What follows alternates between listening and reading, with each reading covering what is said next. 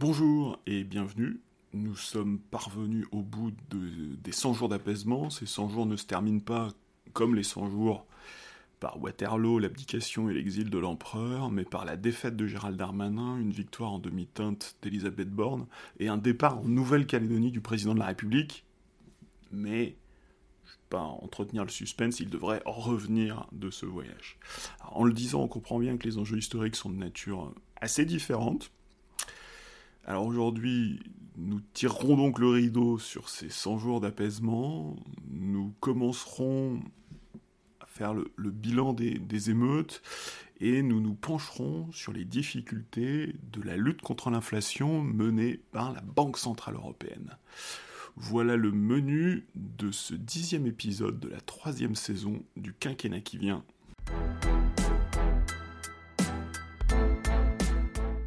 100 jours, enfin la fin. Finalement, le président de la République a, bouclé de manière assez chaotique l'épisode des 100 jours, en confirmant Elisabeth Borne à Matignon en, début de semaine, en validant un remaniement et en s'exprimant une fois un propos à mon avis assez oubliable, un propos interne, hein, son propos d'ouverture du Conseil des ministres, propos de manager, dont on ne sait pas trop pourquoi, il a été retransmis en direct euh, à la télévision et, commenté par la presse. Alors, le remaniement, et il s'agit bien d'un remaniement, le, concept d'ajustement, ça a été une bataille d'éléments de langage entre, entre l'Élysée et Matignon, manifestement, l'Élysée défendant l'ajustement, minimisant l'opération, et, et, Matignon défendant le remaniement si on veut quand même que les mots gardent un sens, il s'agit d'un remaniement, puisque l'ajustement devrait être réservé au règlement de quelques situations individuelles, et euh, l'opération euh, qui a été rendue publique en fin de semaine ne fait pas que régler des situations individuelles, des situations, des problèmes qu'il faudrait régler, mais il s'agit bien d'un petit remaniement, il n'y a pas de grands mouvements, il y a peu de grands mouvements sur, sur les gros postes, mais une série une série de, promotions, de, d'exfiltration, l'économie normale d'un, euh, d'un remaniement. Donc quelques exfiltrations, les deux ministres majeurs issus de la société civile, hein, donc c'est euh, bah, bilan d'échec euh, des deux, Pam Diaye et le ministre de la Santé, le ministre de la Santé François Braun, fin de, fin de l'expérience, expérience peu concluante, euh, alors avec une dimension très politique et très politisée autour du départ de, de Pape Diaye, dimension plus managériale, je serais tenté de dire, autour de François Braun. Euh, par ailleurs, exfiltration de Marlène Schiappa, euh, figure historique du, macronisme, une ministre mineure, hein, elle n'avait plus que l'ESS, l'économie sociale et solidaire, et encore pour des raisons personnelles, conjugales, elle devait se déporter beaucoup de sujets, et donc il, ne lui reste à peu près pas grand-chose dans son ministère, si ce n'est le scandale du fonds Marianne, euh, qui l'a évidemment fragilisé ensuite à la commission d'enquête sénatoriale, mais une ministre euh, très bruyante, hein, y compris jusque dans sa sortie. Euh, grande interview au Corse Matin il y a dix jours pour expliquer qu'elle était droit dans ses bottes et, annonce, quasiment auto-annonce de sa sortie sur, BFM quelques heures avant l'officialisation par l'Elysée. Autre caractéristique, de ce remaniement, la montée en puissance d'Atal euh, à l'éducation nationale. j'avais dit beaucoup de bien d'Atal euh, depuis euh, le début de l'année, un, des rares ministres qui faisait de la politique euh, et qui, qui, prenait des dossiers. Euh, donc euh, tout ça me semble assez logique. La promotion de parlementaires méritants, hein, ce qui avait été complètement raté l'an dernier. L'an dernier, justement, l'exécutif et le président de la République avaient privilégié la promotion de la société civile, mauvaise pioche, plutôt que les parlementaires méritants. Il y a eu très peu de promus l'an dernier. là, il y a une série de, de promotions parlementaires. Il faut quand même s'arrêter une seconde sur le cas d'Aurore Berger, qui pourrait rentrer dans la catégorie promotion de parlementaires méritants, mais quand même qui fait un choix très étrange, puisqu'elle lâche la présidence du groupe majoritaire euh, à l'Assemblée, euh, donc une position importante, une position de, leader de la majorité, euh, et elle lâche cette position pour un ministère de second rang, les solidarités, sujet auquel euh, il n'est pas injurieux de dire qu'elle est étrangère, hein, puisque c'est les, sujets qu'elle avait un peu investis comme parlementaire, c'était les sujets de, de la culture et de l'éducation, puisqu'elle a longtemps siégé à la commission de la culture et de l'éducation. Donc à court terme, un choix vraiment étrange. Est-ce euh, l'appel du Marocain qui reste fort? Euh, C'est possible. Est-ce qu'elle a eu vraiment le choix? Euh, C'est aussi une question possible. Euh, en tout cas, peut-être que du côté de l'Assemblée, il y a aussi peut-être un soulagement à l'avoir quitté euh, un, job de président de groupe dans lequel elle a mis beaucoup de conflictualité, donc, elle a beaucoup clivé au cours de l'année écoulée. on verra s'il y a vraiment une inflexion suite à son départ. Mais au-delà du rapport à l'opposition, même le rapport à la majorité était assez conflictuel. Hein au sein du groupe et avec les partenaires. Et il ne faut pas oublier que cette majorité est une majorité plurielle euh, avec le modem et Horizon. Sur l'ampleur du remaniement, sur le choix des personnes, il y a manifestement eu bras de fer entre l'Élysée et Matignon. Ce qui est d'ailleurs amusant, c'est que les différents organes de presse, en fonction de leurs informations et de leurs informateurs, n'arrivent pas à tomber d'accord sur qui était le choix de qui. Par exemple, certains ministres, je pense à Aurélien Rousseau, peuvent être alternativement présentés comme étant le choix de Matignon, ou le choix de l'Élysée, ou le choix de compromis. Euh, personne n'étant véritablement dans le secret des dieux, toute opération de remaniement doit garder son mystère, même, euh, même a posteriori.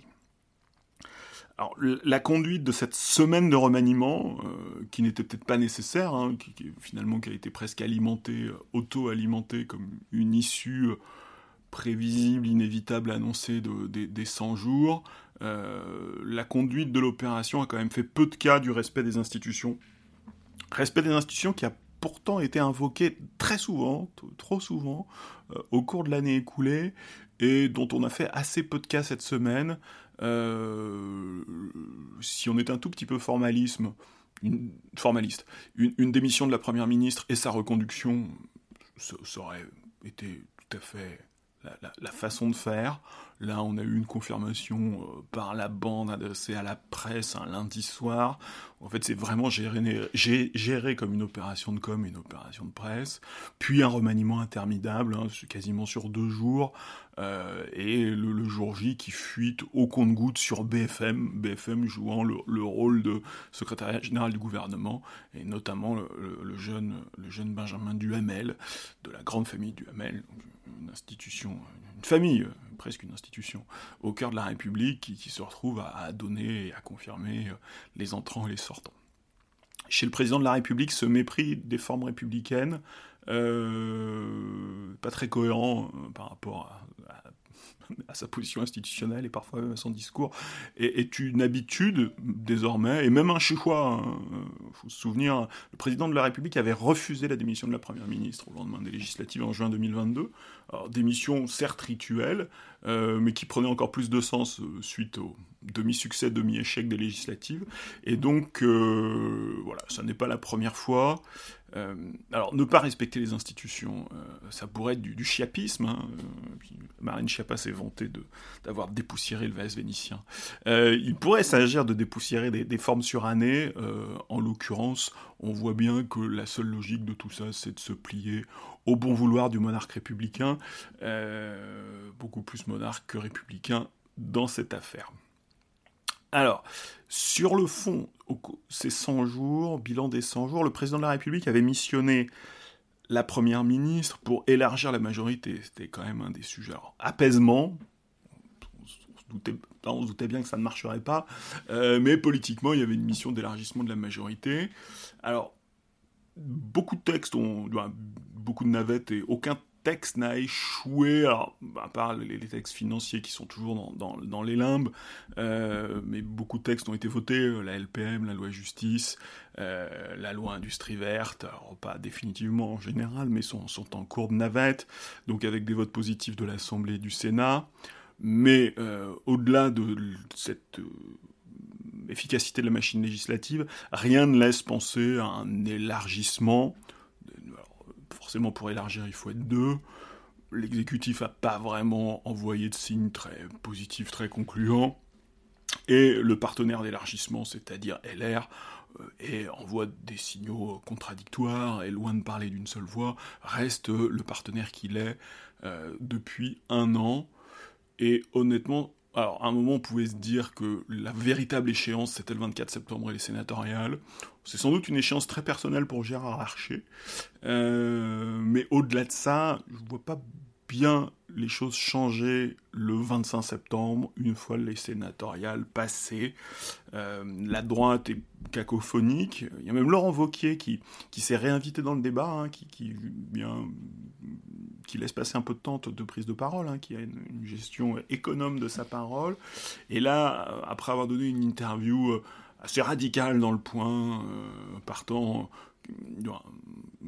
partant sur les chemins de l'urbanisation, de, la lutte contre l'état de droit, euh, une position euh, souverainiste euh, hongroise, Magyar, la piste Magyar, s'engageant sur la piste Magyar.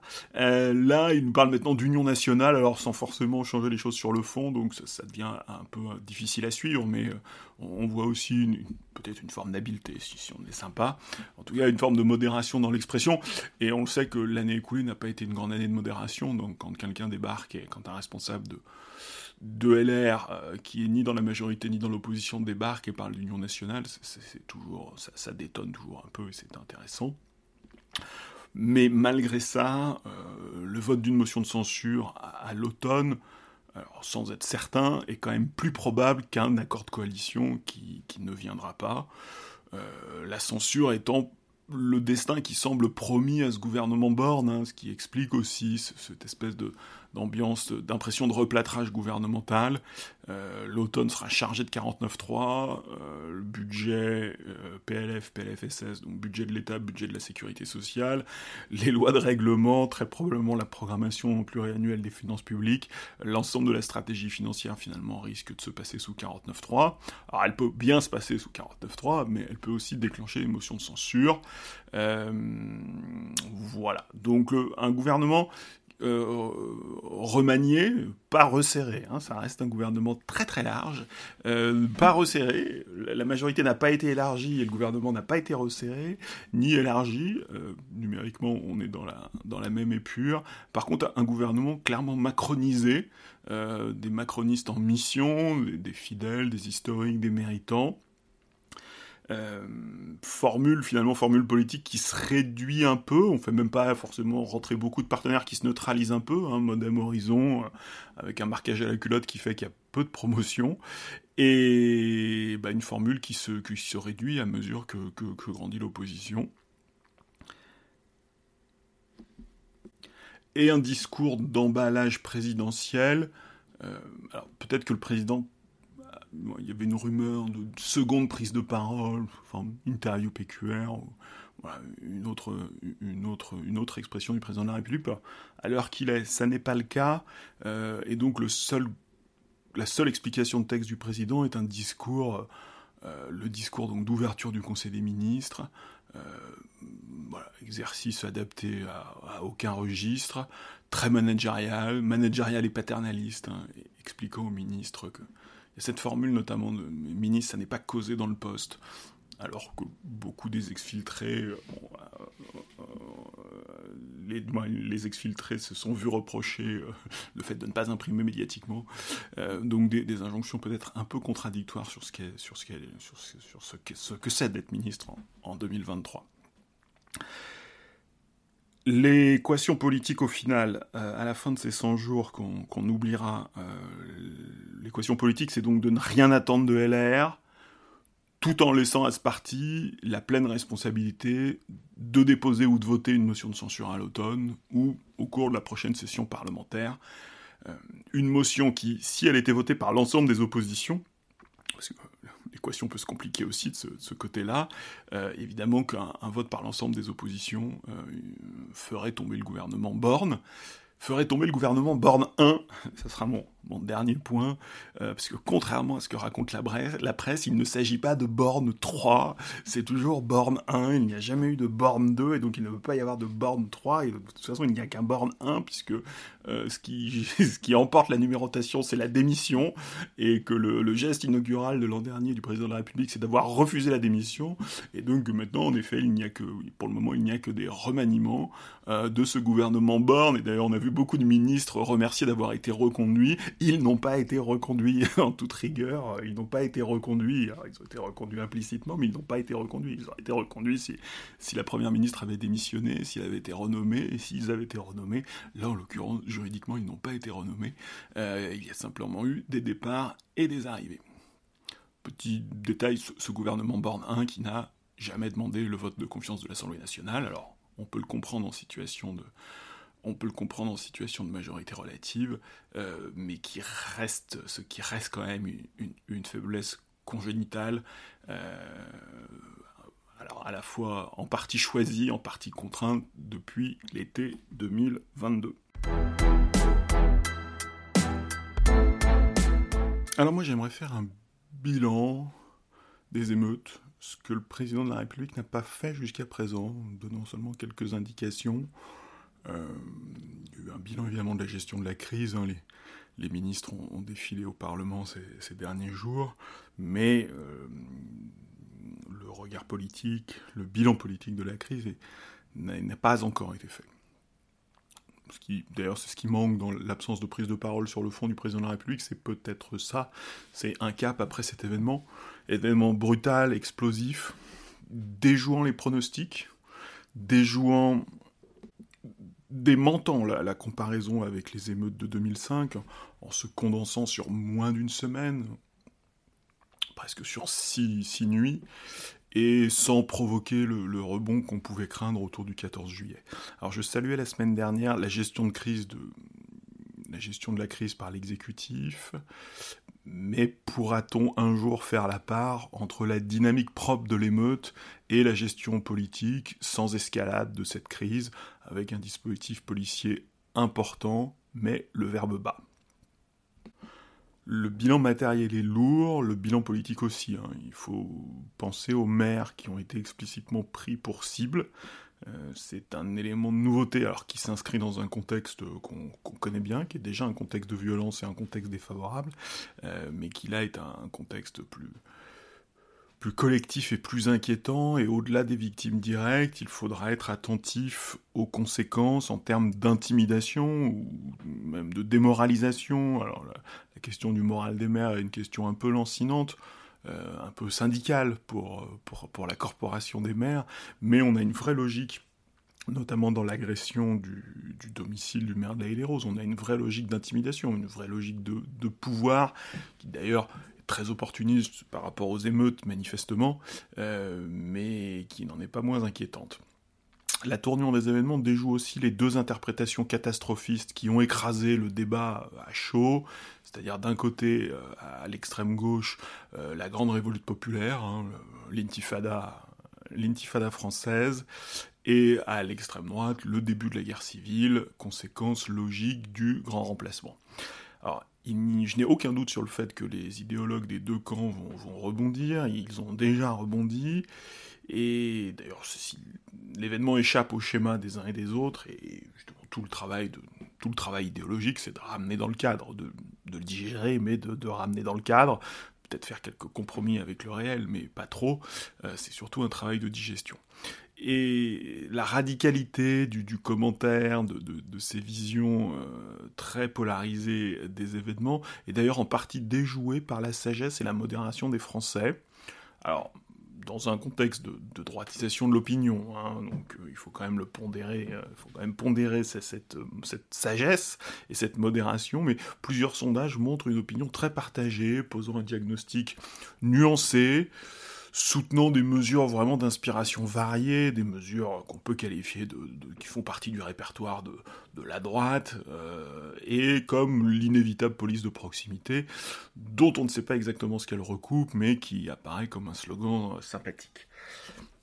Alors, j'ai notamment lu très attentivement, je lis toujours les pages, je lis toujours attentivement les pages de débat du, Figaro, hein, un journal que j'aime beaucoup, et, là, la, lecture a vraiment été euh, instructive euh, parce qu'il y a eu un effet d'atterrissage hein, avec une série de tribunes au départ euh, hallucinées et hallucinantes, hein, croyant vivre ou espérant vivre à la fois croyant vivre l'effondrement et le début du sursaut, une espèce de peut-être un début de, croisade, évidemment des tribunes mettant en valeur leur préscience des événements. On vous l'avait bien dit, on vous avait prévenu, etc.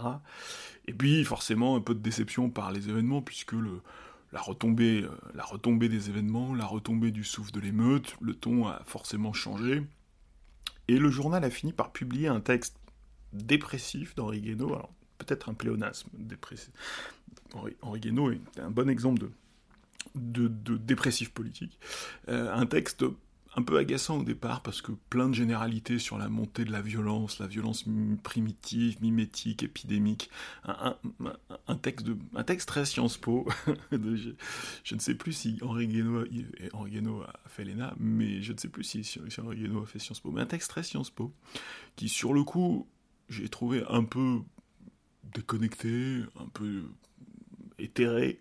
euh, et en fait qui est plus intéressant que ça, parce que surtout il est intéressant parce qu'il trouve un écho puissant dans l'actualité, un écho régulier, c'est-à-dire que par-delà l'événement un peu écrasant des émeutes, euh, mal interprété, interprété radicalement euh, à chaud, il faut voir que l'opinion est quand même travaillée par des successions d'événements qui infuse, qui percole, et je pense notamment aux, meurtres gratuits et à la violence que représentent les meurtres gratuits ou les violences qui tombent sur des, gens ordinaires, hein. pas la, violence des cités, euh, la violence des règlements de compte entre, dealers n'émeut pas grand monde, mais la, violence qui tombe sur les gens ordinaires, et une violence qui n'est pas idéologique ou qui n'est pas l'œuvre de, psychopathes, hein, comme le,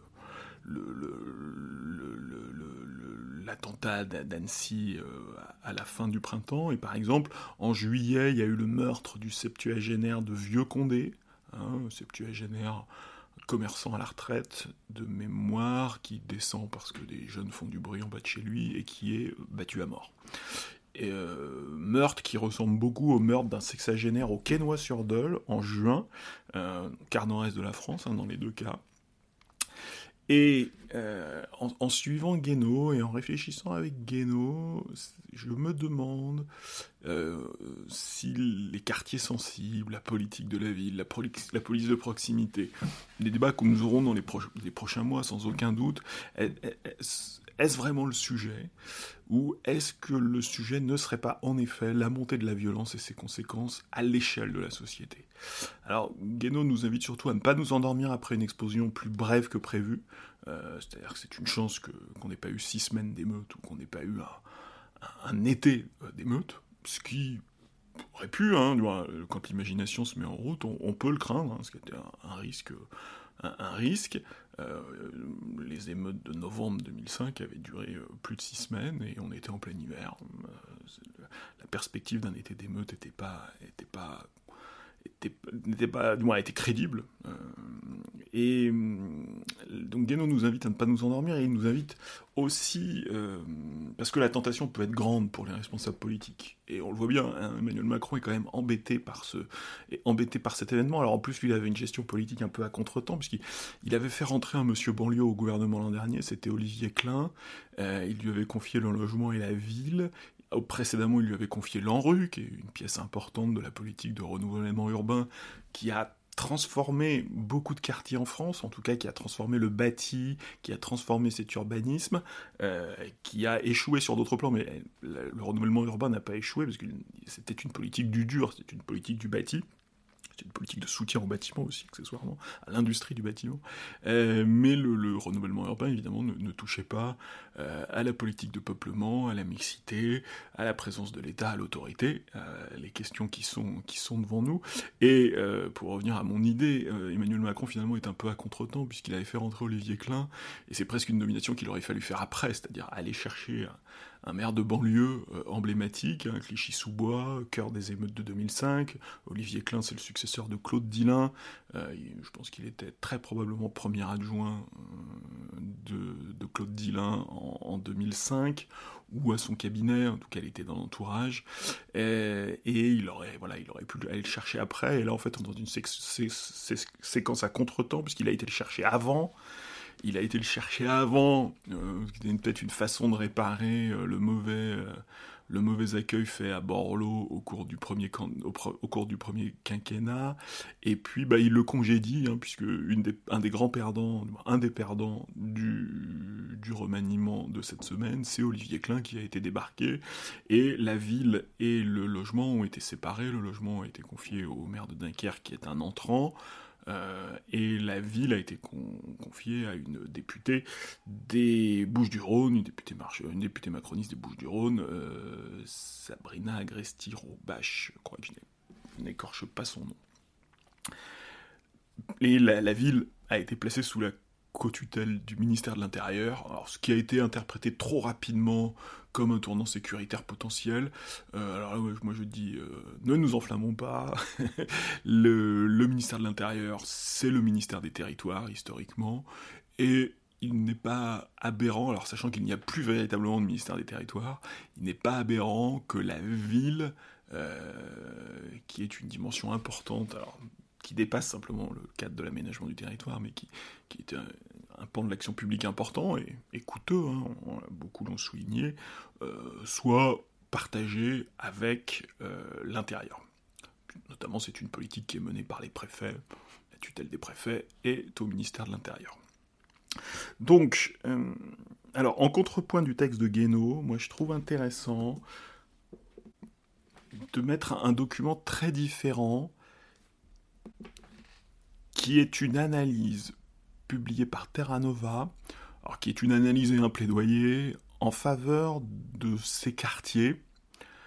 Euh, une analyse très statistique, hein. d'ailleurs elle est, produite par un, personnage qui est assez connu sur Twitter, dont j'ai déjà parlé, qui s'appelle Fipadict, donc qui est un, prof d'éco manifestement, qui travaille sous pseudonyme, ou peut-être un haut fonctionnaire prof d'éco qui travaille sous pseudonyme, hein, un profil un peu à la cour des comptes, quelqu'un qui, aime bien, qui aime bien les, qui aime bien les chiffres, qui aime bien les chiffres durs, euh, et donc un tableau de ces quartiers déjà qu'on n'arrive pas à nommer. Euh, quartier populaire, c'est impropre, puisque même si ce sont en effet des quartiers populaires, les catégories populaires en France euh, ne sont pas concentrées, ne se réduisent pas à cette géographie très particulière et à ce type de quartier très particulier.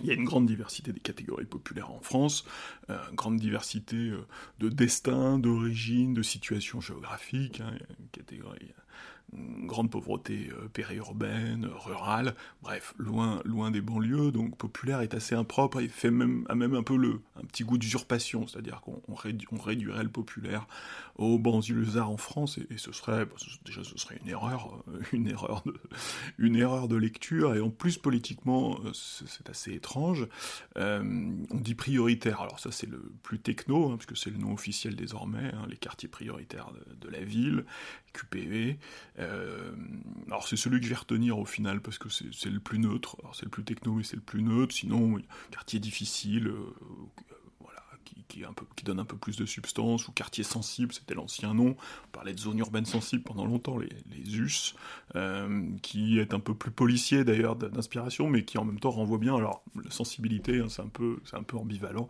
Bref, euh, on n'a pas de bons mots pour en parler. Euh, ce ne sont pas des banlieues, parce que ce sont des quartiers dans les banlieues, et que ces villes de banlieues sont très diverses, et que les quartiers prioritaires, les quartiers les plus en difficulté ne sont que des quartiers de certaines villes. parfois, vous avez des villes qui sont vraiment très en difficulté globalement, mais euh, il y a beaucoup de ces villes qui ont une très grande variété euh, sociale et d'habitat. Donc, la concentration des problèmes se fait de manière différente.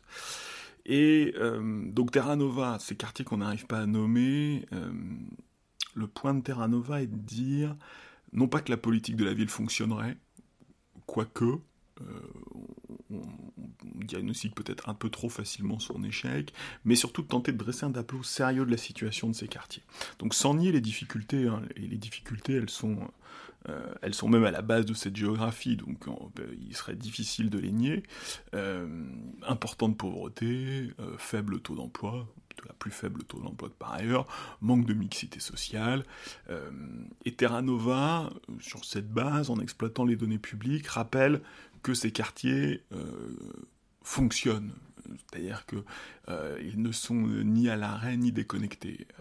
D'abord, ce sont des sas démographiques. Ça, on le sait depuis longtemps. Hein, tous ceux qui observent ces quartiers dans le cadre de la politique de la ville, ou même les, gens très critiques de la politique de la ville, comme Christophe Guilluy, le consultant géographe, qui a toujours été très critique, qui fait un travail de critique de la politique de la ville depuis euh, j'ai lu mon premier Guilluy en 2009 ou en 2010, donc depuis, depuis plus de dix ans, depuis plus d'une décennie, euh, dans, différents euh, registres hein, d'ailleurs, ce sont des sas et non des ghettos. C'est pour ça que l'appellation ghetto, le côté enfermement est faux, puisqu'il y a, y, a, beaucoup de mobilité, beaucoup de mobilité sortante, des gens en sortent, des ménages en sortent, des individus en sortent, et par contre des individus et des ménages y rentrent, et les ménages qui rentrent sont toujours plus pauvres que euh, plus en difficulté, euh, plus moins bien, plus, handicapés, euh, très souvent issus de l'immigration, euh, handicap social, hein, pas handicap, euh, pas handicap de santé,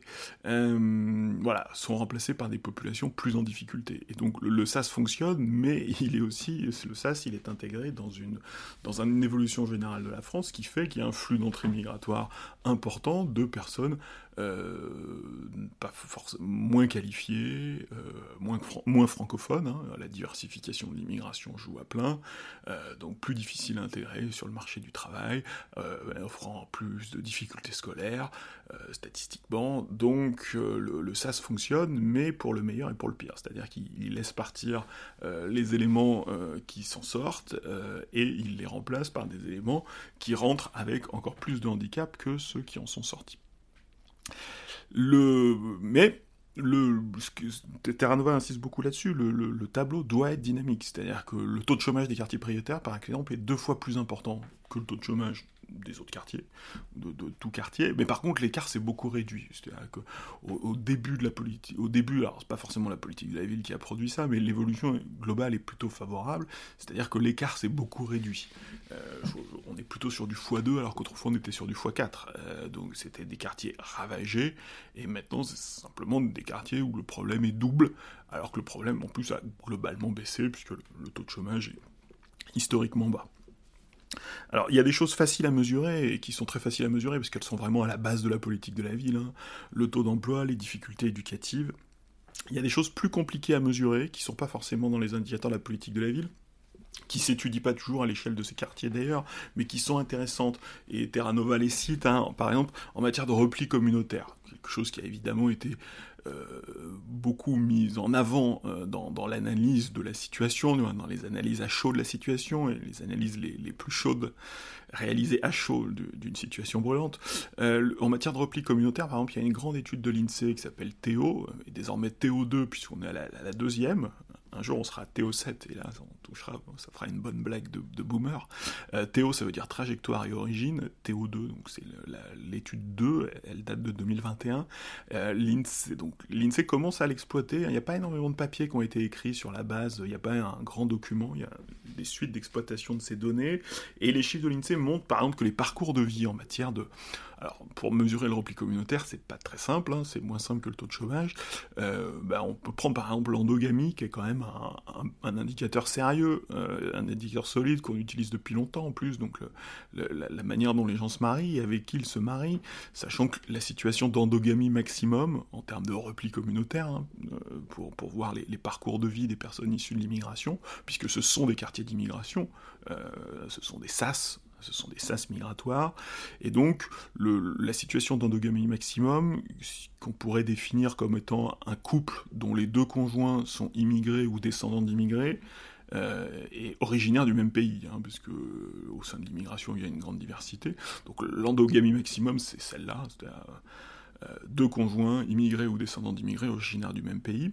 Et cette situation, alors au stade de l'immigration, c'est-à-dire en génération 1, hein, un immigré, c'est une personne euh, née à l'étranger de nationalité étrangère, quelle que soit, elle, peut être devenue française euh, par naturalisation, mais un, immigré, c'est une personne née à l'étranger de nationalité étrangère et ensuite euh, vivant aujourd'hui en France. Eh bien, la situation d'endogamie maximum, elle ne représente que 50 à 60% des unions. Alors c'est variable en fonction des pays d'origine, il y a encore, il y a, voilà, en fonction Europe, Asie, Afrique, ça varie beaucoup, euh, mais on est sur du 50-60. Et à la deuxième génération, ce que l'INSEE appelle la G2, hein, ce qu'on on appelait déjà dans les années 80 ce qu'on appelait la deuxième génération, et il y a toujours une deuxième génération, même si les, gens de deuxième génération des années 80 doivent être maintenant assez vieux, euh, à la deuxième génération, l'endogamie communautaire, euh, là l'expression n'est pas de l'INSEE, c'est la mienne, c'est 20% des unions. Donc euh, c'est divisé par deux ou par trois très, rapidement, hein, le temps d'une génération. Et ensuite, alors, la, grande difficulté, c'est la difficulté, la difficulté, qu'on peut plus suivre en G3 parce que justement, l'endogamie est tellement faible, la diversification des parcours est tellement importante que en, G3, euh, la distinction entre les descendants de l'immigration et les non-descendants de l'immigration commence à devenir très très fine. Autant elle est, très forte en, G1 et en G2, première génération, deuxième génération, autant à partir de la G3, et d'ailleurs l'INSEE ne l'étudie pas parce que ça devient trop complexe. Euh, faut, si on considère que vous êtes un descendant d'immigrés, si vous avez un, sur, un grand-parent sur quatre, Hein, c'est, bah, y a, on, risque d'être très nombreux. Euh, moi, un grand-parent sur quatre, j'ai peut-être des Suisses dans ma famille, donc je, je serais un enfant de l'immigration euh, en m'appelant Dupré. Ce serait, ce serait statistiquement, ce, serait peut-être pas très parlant. Euh, voilà, en tout cas, le, tableau, c'était intéressant de, ce que dit Terra Nova sur l'endogamie est, plutôt intéressant. Alors, c'est souvent un discours qu'on a utilisé pour se rassurer en disant en fait la machine à intégrer marche. Euh, c'est pas ce que dit Terra Nova. Euh, Terra Nova donne des chiffres, donne des réalités, et les, chiffres, ce sont ceux de l'INSEE, ils sont intéressants, ils montrent qu'il faut du temps, qu'il faut, qu'il faut être attentif, mais qu'en tout cas, ça ne correspond pas au tableau d'apocalypse qui peut être fait par euh, les uns ou par les autres. Alors, Terra Nova met les pieds dans le plat sur l'ensemble des sujets, et par exemple parle aussi du trafic de drogue, hein, qui est aussi un facteur important de singularisation de ces quartiers. L'exercice est beaucoup plus délicat, et alors, ils ont trouvé une statistique, alors qui une statistique de chercheurs, une statistique de chercheurs, donc pas une statistique INSEE, une statistique de chercheurs assez ancienne, qui était parvenue au résultat euh, de 5 à 6% de la population totale des quartiers participant à l'économie de la drogue, avec de grandes variations entre les quartiers. C'est-à-dire qu'il y a des quartiers, et ça, on, le voit fonctionner sous nos yeux, il y a des quartiers qui sont vraiment des fours, euh, des supermarchés qui sont vraiment sous l'emprise de l'économie de la drogue, puis il y en a d'autres avec des caractéristiques sociales euh, identiques. Bah, soit ils ont, soit ils manquent d'entrepreneurs, soit ils ont été battus, euh, mais il y a des fonctions de spécialisation. Donc il va y avoir des vrais quartiers sous la coupe des dealers, qui, sont souvent très bien identifiés par la police, par la presse, et, et par l'expertise du quotidien, on va dire, et puis euh, d'autres qui le sont beaucoup moins, et donc ce 5-6%, alors il est un peu fragile ce 5-6%, 5-6% c'est là non plus, ça doit pas être un chiffre rassuriste, 5-6% euh, c'est à la fois très peu, euh, et en même temps c'est énorme. Et en plus évidemment il y a aussi la question du chiffre d'affaires. Hein. Donc il y a des chercheurs qui travaillent d'ailleurs sur la question du, chiffre d'affaires. Et en croisant évidemment ces 5-6%, euh, et le chiffre d'affaires, évidemment que le, poids de la drogue, le poids de l'économie de la drogue est, important. Les bénéficiaires euh, directs et indirects sont, plus nombreux. mais voilà, on, est, on est là aussi sur un chiffre pas si différent, et euh, introduire un, élément de la conclusion, qui est de dire qu'il y a beaucoup de connexions entre ces quartiers qui ne sont pas, pas à l'écart de la société, mais qui sont profondément connectés à la société, c'est qu'évidemment, là, cette économie de la drogue, elle est tournée vers les autres quartiers, c'est-à-dire qu'à l'échelle de la société, les quartiers les quartiers prioritaires, quand ils sont euh, des lieux de deal ou des supermarchés de la drogue ou des chaînes importantes de cette économie-là, euh, de cette distribution-là, jouent un rôle social et qu'il n'existerait pas sans le reste de la société. Euh, alors, dresser un tableau nuancé au lendemain d'une semaine d'émeute est évidemment un peu audacieux, et c'est pas le plaisir du paradoxe, ni chez Terra Nova, ni, ni chez moi. mais par rapport au, tableau vraiment très simpliste qu'on nous propose, euh, je pense que c'est vraiment intéressant de, le faire. Et surtout, euh, sans vouloir à tout prix se rassurer, c'est de voir que ces quartiers, en effet, font partie de la société. Euh, un, ils sont en mouvement, ils ne sont pas à l'arrêt, ils ne sont pas déconnectés, ils suivent le mouvement avec de gros handicaps, mais ils suivent le mouvement. Euh, finalement, le repli communautaire est peut-être beaucoup moins déterminant qu'une ségrégation spatiale qui, elle, est vraiment subie et connue. Hein. La, mixité urbaine est, un des sujets euh, les plus difficiles, et la mixité scolaire, n'en parlons pas. Par ailleurs, Terranova le souligne, hein, l'hostilité à la police dans ces quartiers, même si elle peut sembler, alors là, elle peut sembler en décrochage par rapport au reste de la population, c'est peut-être moins évident que ça, d'ailleurs on reparlera de la police, mais qu'en tout cas, elle n'est ni irrationnelle, n'est ni un fantasme anti-policier, ni purement criminel, c'est-à-dire que le policier dérangerait le trafic, mais bien fondé sur des réalités vécues, y compris par les habitants non délinquants. Et les habitants non délinquants dans ces quartiers, ils sont extrêmement nombreux, de la même manière que les habitants non, non émeutiers dans ces quartiers sont, sont évidemment extrêmement nombreux, sont l'immense majorité. Alors, ces quartiers, ces quartiers prioritaires, le poids de l'économie criminelle, le poids du radicalisme religieux aussi, hein, en, sont des éléments singuliers. Ça, ce sont des éléments singuliers qui les distinguent du reste de la société, mais qui si on regarde bien les chiffres, ne suffisent pas à en faire une contre-société. C'est plus des formes déformées de société, et même sur le radicalisme religieux, hein, euh, le retour du religieux dépasse simplement l'islamiste, dépasse les quartiers, le retour de l'irrationnel. Euh, disons que la crise du Covid nous a donné quand même un aperçu du fonctionnement de, certaines formes d'irrationalité, alors qui ne va pas chercher, euh, qui ne fait pas un retour aux sources. Du, au, Coran et à l'islam des origines, euh, mais qui va trouver, euh, qui va chercher du sens par d'autres chemins, d'autres spiritualités ou, ou d'autres parasciences. Et finalement, derrière l'accumulation de difficultés, je trouve que ces soi-disant territoires perdus de la République, qui est une expression évidemment qui, est là pour sonner l'alerte, qui est là pour interpeller.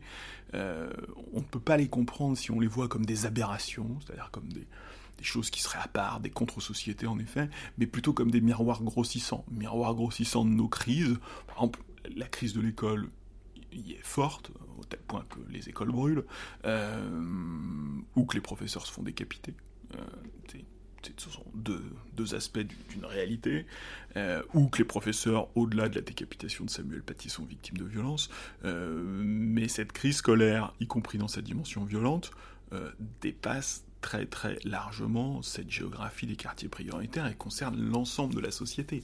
Alors évidemment c'est plus grave dans des, dans des quartiers où l'école devrait être la planche de salut et la porte de sortie et un facteur d'intégration. Donc quand l'école arrête de fonctionner dans ces quartiers-là, bah, les conséquences sont probablement plus lourdes, mais euh, l'école est en crise à l'échelle du territoire. D'ailleurs, finalement, la, singularité des quartiers, elle se dilue même, y compris au niveau de l'émeute. Euh, cette géographie, elle est très étrange. Elle part évidemment des quartiers, mais on l'a vu en région parisienne, elle est très singulière. Elle est loin d'être généralisée, elle touche même des, endroits parfois inattendus. Et la connexion d'ailleurs entre les émeutiers, les profils d'émeutiers et les personnes arrêtées, alors les personnes arrêtées c'est un échantillon un peu biaisé, hein, c'est ceux que la police a attrapés. Euh, on n'est pas totalement sûr qu'ils soient représentatifs de l'ensemble de la population émeutière, mais quand même ça donne des indications. Et on voit qu'on a du mal à dresser le profil des émeutiers, avec beaucoup de personnes sans antécédents judiciaires, des suiveurs, des militants aussi. Hein. Alors c'est pas forcément dans les profils qu'on arrête, mais notamment dans les nombreux tags, dans certaines opérations de saccage, il y a manifestement des profils militants, des, opportunistes, euh, parfois venus d'ailleurs, hein, dans, les témoignages, je me souviens des témoignages récoltés dans le monde avec des, gens des quartiers qui disent « Oula, mais là, ceux-là, ils sont pas de chez nous euh, Et parfois, ils ont fait un peu de route pour venir euh, là où ça se passait. La, logique émeutière, c'est quand même une logique carnavalesque, mais le carnaval qui fait peur, le carnaval violent, le carnaval qui fait peur, hein, pas le carnaval mâché euh, par, la, par, mâché par le folklore. Et la logique de l'émeute a été forte, et elle est très forte, et ça je pense que c'est aussi la singularité de cet événement, et, par exemple quand on veut y opposer l'autorité économique ou religieuse qu'on prête facilement aux dealers et aux imams, on voit que ça ne marche pas, du moins c'est très vite une grille d'explication qu'on vient plaquer en disant mais les dealers et les imams vont calmer tout ça, euh, ce que dit la police est quand même très très différent, et la police malgré tout, là encore, contre les clichés, quand même relativement bien renseigné sur ce qui se passe dans ces quartiers. Un, il y a le renseignement territorial. Euh, côté religieux, il y a beaucoup d'informations, pour des raisons évidentes. Et puis, côté euh, stup, il y a la police judiciaire qui fait son travail. Et il y a une partie de la population de ces quartiers qui est sur écoute. Euh, il, y a, beaucoup d'écoutes judiciaires, il y a beaucoup d'enquêtes judiciaires en cours, beaucoup d'écoutes judiciaires. Et ce qui en a été rapporté est plutôt de l'ordre de, de l'incompréhension ou du dépassement. Donc, une logique émeutière qui échappe, hein, qu'on ne peut pas enfermer simplement dans un moment finalement de règlement de compte avec la police et puis finalement un apaisement qui aurait été programmé par les vraies autorités du quartier, qu'elles soient issues de l'économie criminelle de la drogue ou de la religion.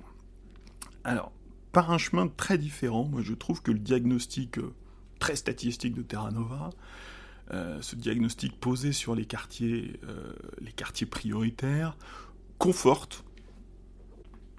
conforte, plutôt l'approche euh, civilisationnelle d'Henri Guénaud. C'est-à-dire que euh, le problème, si on centre l'attention uniquement sur les quartiers, ce qui, peut être un des tropismes politiques de la ville, renouvellement urbain, euh, on risque peut-être de, rater le problème et de ne pas réussir à regarder en face une crise de l'autorité assez large, et il faut le rappeler, hein, le point de départ de l'émeute, c'est un refus d'obtempérer, euh, c'est de la, la, petite délinquance. Hein, euh, la, victime, la victime euh, Naël Merzouk n'avait pas totalement commencé sa carrière délinquante dans la mesure où il n'avait pas été condamné, mais il était connu défavorablement des services de police, crise de l'autorité et le travail de la police, la police étant une institution, alors en tout cas dans ces quartiers, une des institutions de la République les plus présentes, et donc une crise profonde de,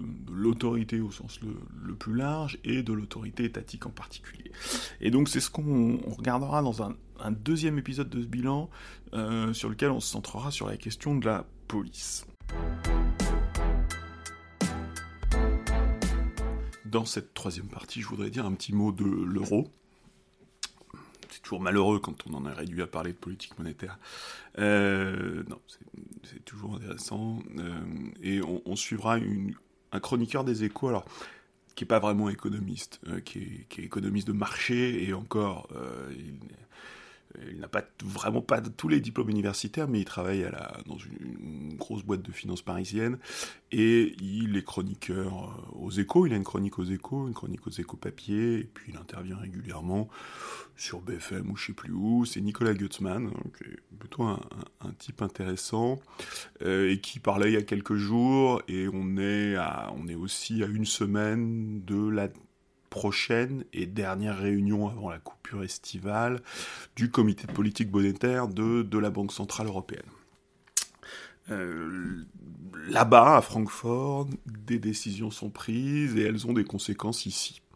Euh, on le sait, la Banque Centrale Européenne poursuit une politique de resserrement monétaire au moyen de la hausse de ces, de ces taux directeurs, donc qui sont passés de, de moins 0,5, euh, c'était le point bas en juillet 2022, pendant toute la période avant juillet 2022, jusqu'à plus 3,5 euh, en, en 11 mois. Et donc, euh, la BCE, alors la BCE en apparence mène la même politique que la Banque Centrale Américaine, la Fed. Augmenter ses taux, pour casser l'inflation en freinant l'activité et en freinant l'emploi. évidemment, on met souvent, on met plutôt en avant le fait de casser, euh, l'inflation, mais le, lien logique, il n'est pas du tout caché, hein, il, est, complètement assumé. Le, lien logique, c'est évidemment de, refroidir l'activité, mais ce type de métaphore euh, de présentation métaphorique est là pour, pour cacher le fait qu'on est, on est là pour freiner la croissance et freiner l'emploi. Alors, est-ce que la BCE et la Fed font exactement la même politique? Euh, En apparence, oui, mais en fait, pas du tout. Puisque le même outil, la hausse des taux, est appliqué à deux situations très différentes. La, hausse des taux américains vise à calmer la demande dans une économie en surchauffe, clairement en surchauffe, alors que de son côté, euh, la, Fed est plus fidèle à son programme, puisqu'elle calme la demande dans une économie qui est absolument pas en surchauffe, puisque euh, une grande partie de la zone euro est en récession. Et donc, le, même outil est utilisé dans des situations très différentes, en fait, même si elles se ressemblent, hein, puisque les, deux sont frappés par l'inflation, mais un, un stade d'inflation très différent. Et pour la BCE, derrière la hausse des taux, il y a un tout sauf la hausse des salaires. Et ça, c'est la grande divergence entre États-Unis et Europe depuis plusieurs décennies, et depuis même bien avant la création effective de l'euro les, autorités américaines considèrent la hausse des salaires, les hausses de salaires comme une ressource, une ressource qui tire la consommation intérieure, qui tire l'investissement vers le haut, donc le, marché intérieur est une ressource, alors que la zone euro suit un modèle radicalement différent, disons-le euh, sans polémique excessive, calé sur le modèle allemand, un modèle de concurrence interne en Europe, et donc de, concurrence notamment par, les salaires, et de croissance par l'export. Et dans ce système-là, dans ce modèle-là, les salaires sont avant tout un coût qu'il faut compresser, même si pour habiller, politique, euh, pour habiller positivement cette politique de, compression des salaires, on parlera de politique de compétitivité, hein. on, l'a bien vu, c'était le, mantra des, années Hollande, euh, du quinquennat Hollande, euh, la, compression, la compression des salaires est, présentée comme une politique de compétitivité, mais à l'échelle de l'Europe, c'est surtout une, concurrence par le bas. À l'export, la, question des salaires est moins importante, notamment pour les Allemands qui sont sur, sur des créneaux où on parle souvent de compétitivité hors prix, mais même quand la compétitivité hors prix est, très importante, euh, la question salariale est importante, et puis elle est importante euh, au-delà du, prix des produits, elle est importante comme un facteur euh, macroéconomique fondamental de protection, puisque dans le modèle allemand, la contrainte ou l'obsession de la lutte contre l'inflation fait partie euh, du pacte social euh, qui, soutient cette politique. Et donc, 20 ans après la naissance de l'euro, la zone euro reste gouvernée par ce modèle euh, d'économie-export. Économie-export qui n'est pas étranger, un modèle d'économie-export qui n'est pas étranger aux vulnérabilités géopolitiques de l'Union européenne comprimer son marché intérieur, miser sur les exportations, être indifférent à sa dépendance énergétique, on, aura reconnu euh, certaines caractéristiques de l'économie européenne qui, depuis le déclenchement de l'invasion de l'Ukraine, euh, apparaissent comme des faiblesses et placent l'Europe dans une situation de grande faiblesse. Et la France singulièrement, euh, puisque la, France est mal adaptée à ce modèle-là.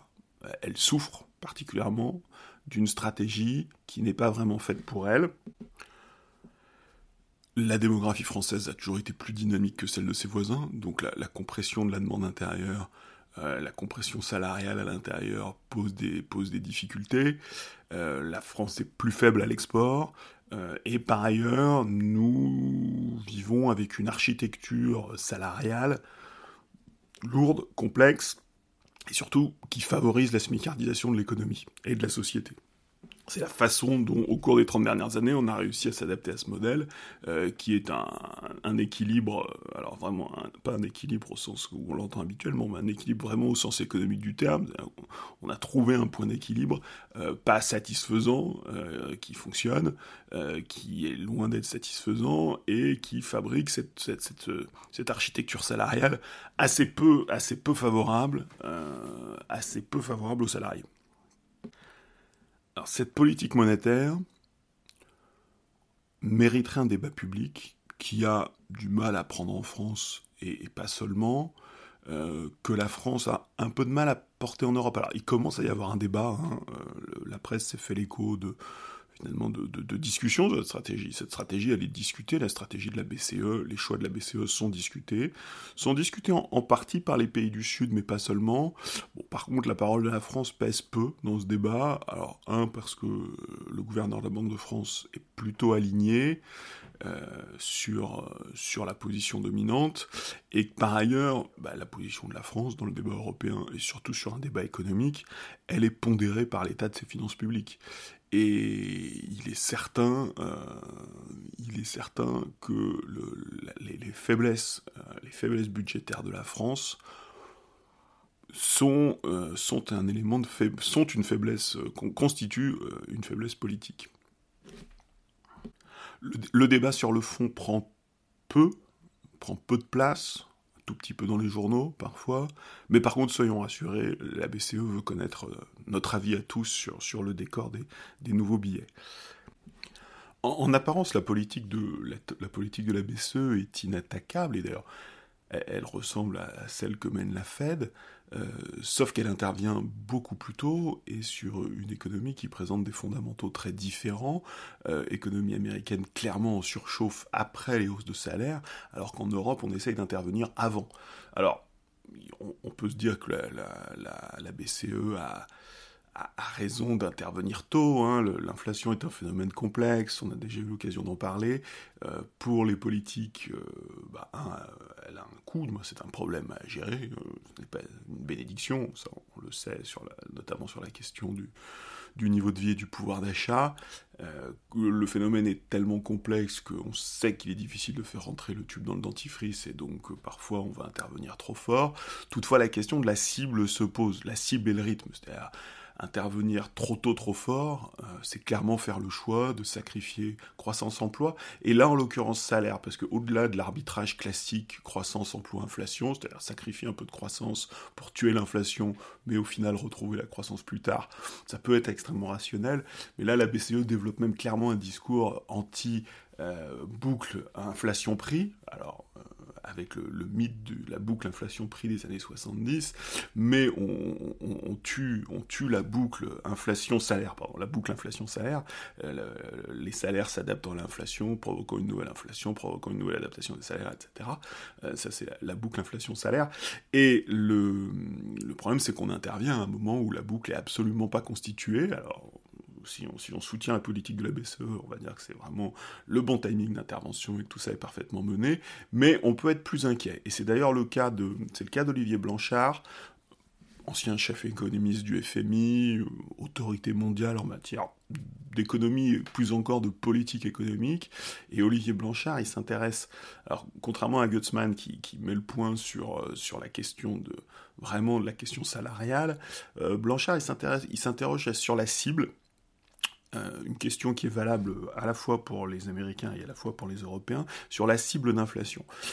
Il explique que la BCE, notamment, euh, mais pas que la BCE d'ailleurs, l'ensemble des banques centrales, ne devrait pas courir après les 2% d'inflation, euh, qui est l'objectif officiel, mais après les 3%.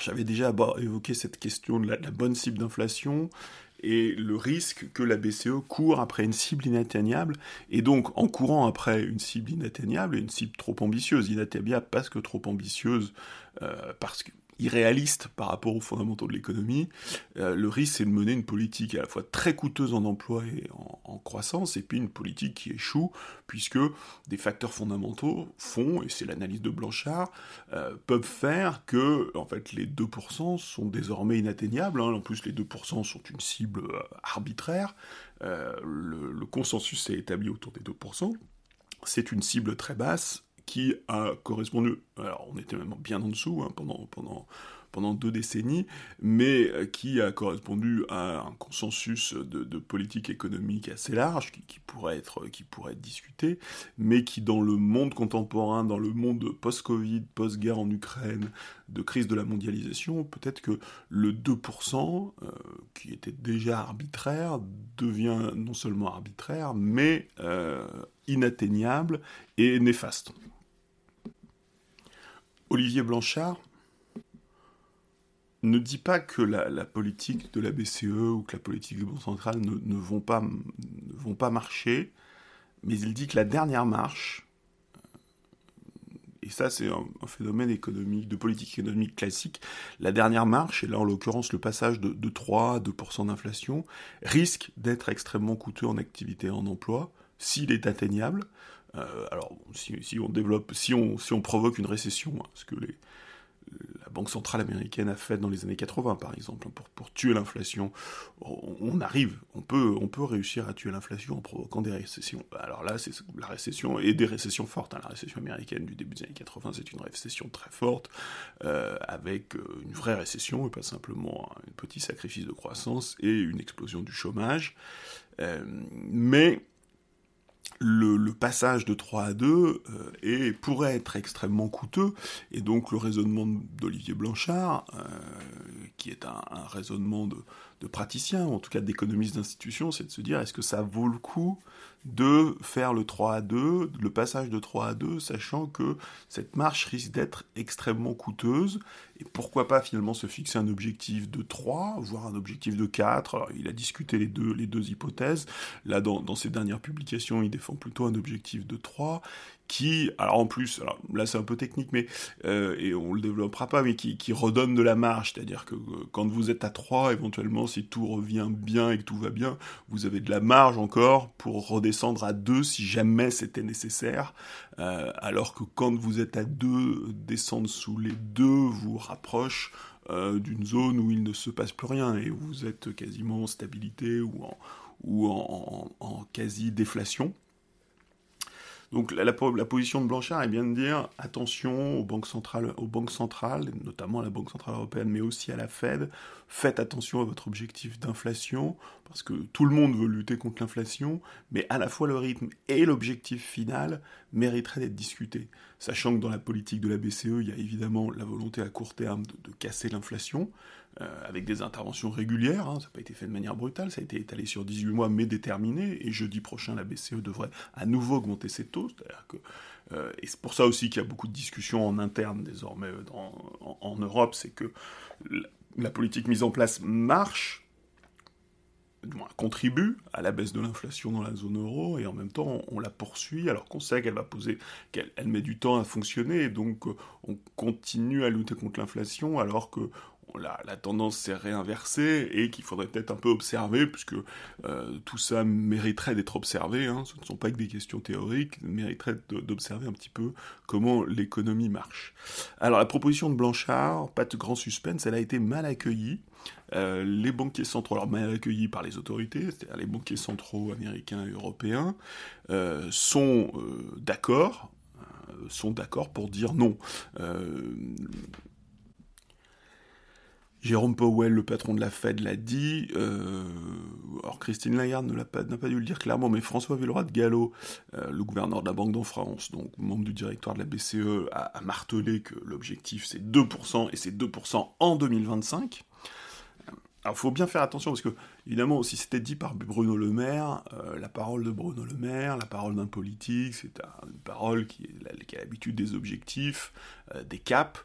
Là, c'est une parole de banquier central. Quand un banquier central dit 2% en 2025, il est possible qu'il se donne les moyens d'arriver à 2% en 2025, euh, et que pour cela, bah, il y ait beaucoup d'autres facteurs qui soient sacrifiés, notamment la croissance, l'emploi et les salaires. Alors la position, euh, les, patrons, les patrons de banque centrale sont très clairs. On ne va pas y toucher. C'est une question de crédibilité. Hein. les banques centrales sont obsédées par la, crédibilité. Euh, la, politique de la BCE a un double objectif à court terme faire baisser l'inflation, mais surtout à moyen terme euh, garder la confiance dans l'objectif des 2% et donc de ne pas provoquer le, désancrage des, des anticipations d'inflation qu'on a déjà évoqué, c'est-à-dire que les acteurs se mettent à penser qu'en fait, bah, désormais, la zone euro sera une zone à 4% d'inflation et bah, que tout le monde se cale et que bah, les prix commencent à évoluer avec des gens, avec des acteurs qui se disent que bah, finalement le régime normal d'inflation de la zone euro ce sera 4%, que la BCE euh, ne va pas euh, tout faire pour arriver à 2, donc il y a vraiment une logique de crédibilité et donc le, le discours de Blanchard et d'autres économistes en appui de Blanchard a été plutôt écarté.